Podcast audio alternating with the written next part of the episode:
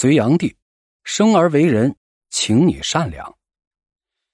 六一六年七月，大隋东京洛阳，隋炀帝杨广带着亲信心腹，乘坐豪华游轮前往了江都。这名义上是旅游，其实啊是逃命。杨广躺在柔软的锦褥上，眉头紧锁，他在思考一个人生的终极难题。手里明明握着一把好牌。这怎么就要破产了呢？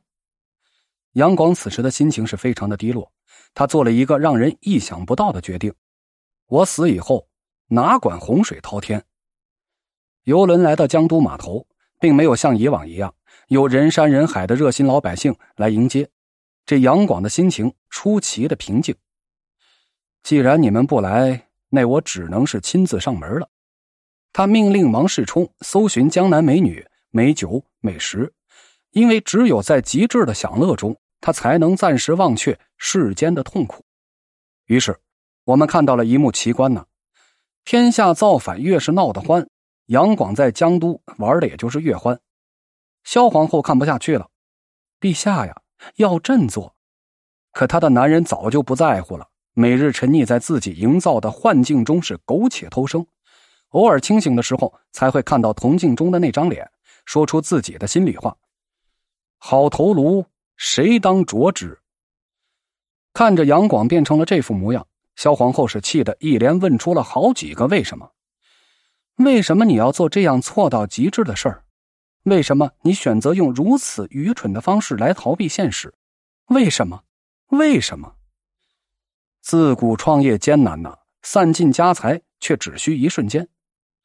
这按照正常情况啊。杨广是没机会继位的，他是家中的次子，从小呢就被寄予了厚望，做爹爹的好儿子，当哥哥的好帮手。至于杨广的梦想是什么，重要吗？五八一年，杨坚把小外孙从皇位上给拎起来，自己呢一屁股坐了上去，把这隋国公的封号改为了大隋。杨坚想让五个儿子都能独当一面，于是十三岁的杨广被封为晋王。负责镇守太原，二十岁时统帅三军南下长江，一统天下。二十二岁被调任扬州总管，抚慰江南。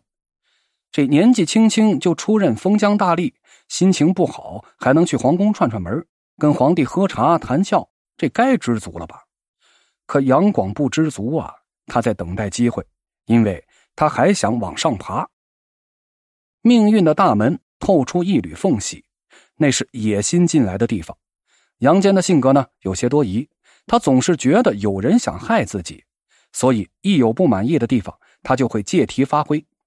太子杨勇一不小心就撞到了枪口上。某年冬天呢，杨坚出门旅游，于是呢，大臣们就到东宫去朝贺。杨坚一回来就懵了，太子这是什么意思呀？玻璃心的大叔啊，永远有着操不完的心。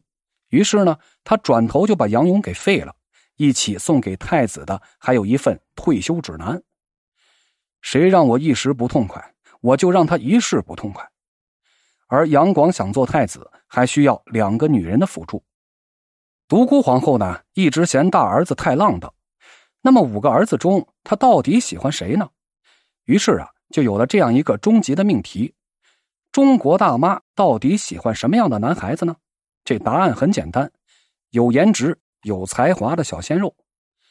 杨广啊，就是这样一枚小鲜肉，美姿仪，少聪慧。